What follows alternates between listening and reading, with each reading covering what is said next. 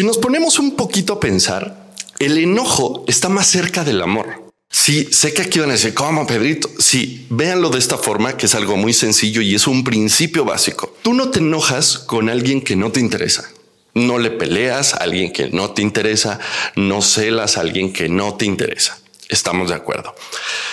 Hay muchas que me escriben, Pedrito, es que él vino a celarme, pero me dijo que él ya no va a volver conmigo, que ya no me quiere, que ya dejó de sentir, que no sé qué, pero viene y me pelea, viene y me cela, viene y trata de controlarme.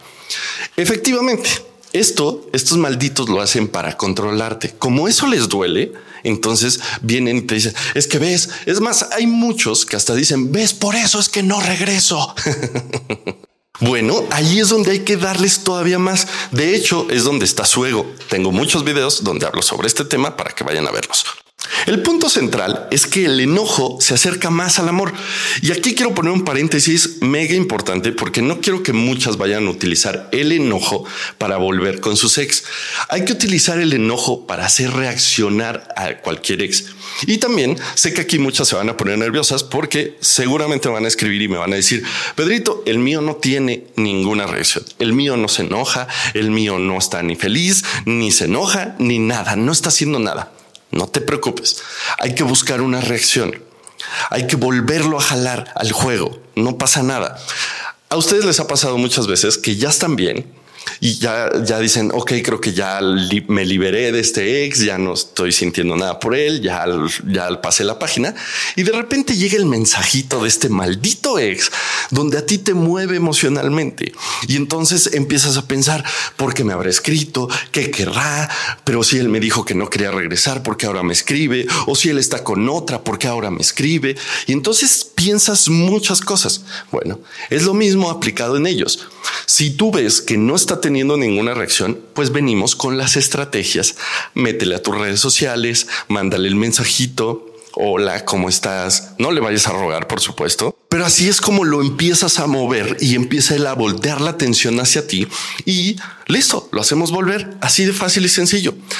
Busquen siempre que tengan ellos reacciones positivas o negativas. Obviamente, y lo aclaro, es mucho mejor que tengan reacciones positivas, no negativas.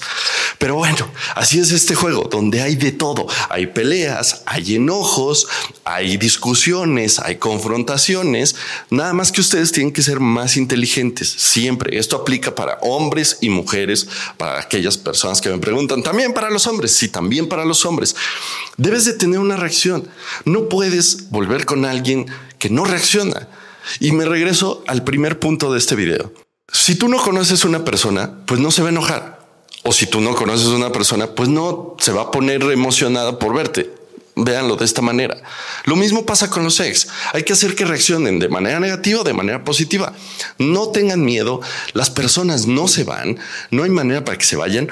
Y si el tuyo es de los que no reacciona, pues hay que hacerlo reaccionar. Así de fácil y sencillito. Sí, a ver, es medio tedioso, pero es fácil, no es tan complicado. Pónganse a analizar qué es lo que a ustedes las mueve emocionalmente. Estos mensajitos de hola, ¿cómo estás? ¿Cómo te va? Oye, pero que yo ya no quiero hablar contigo, que ah, está bien, nada más te habla para, para saber cómo estabas y saber cómo te ha ido, pero nada más, un beso y ya jueguen con esto. No hagan que les duela utilicen el sentido común, utilicen esta cabeza fría y no rueguen. Eso es lo más importante. No rueguen. Así que pues nada, pónganlo en práctica y vamos a hacer reaccionar estos malditos ex porque ya se están pasando y ahora sí ya les dije que les voy a meter con todo. Les mando un besito y eh, saben que las quiero de gratis. Nos vemos después. Bye.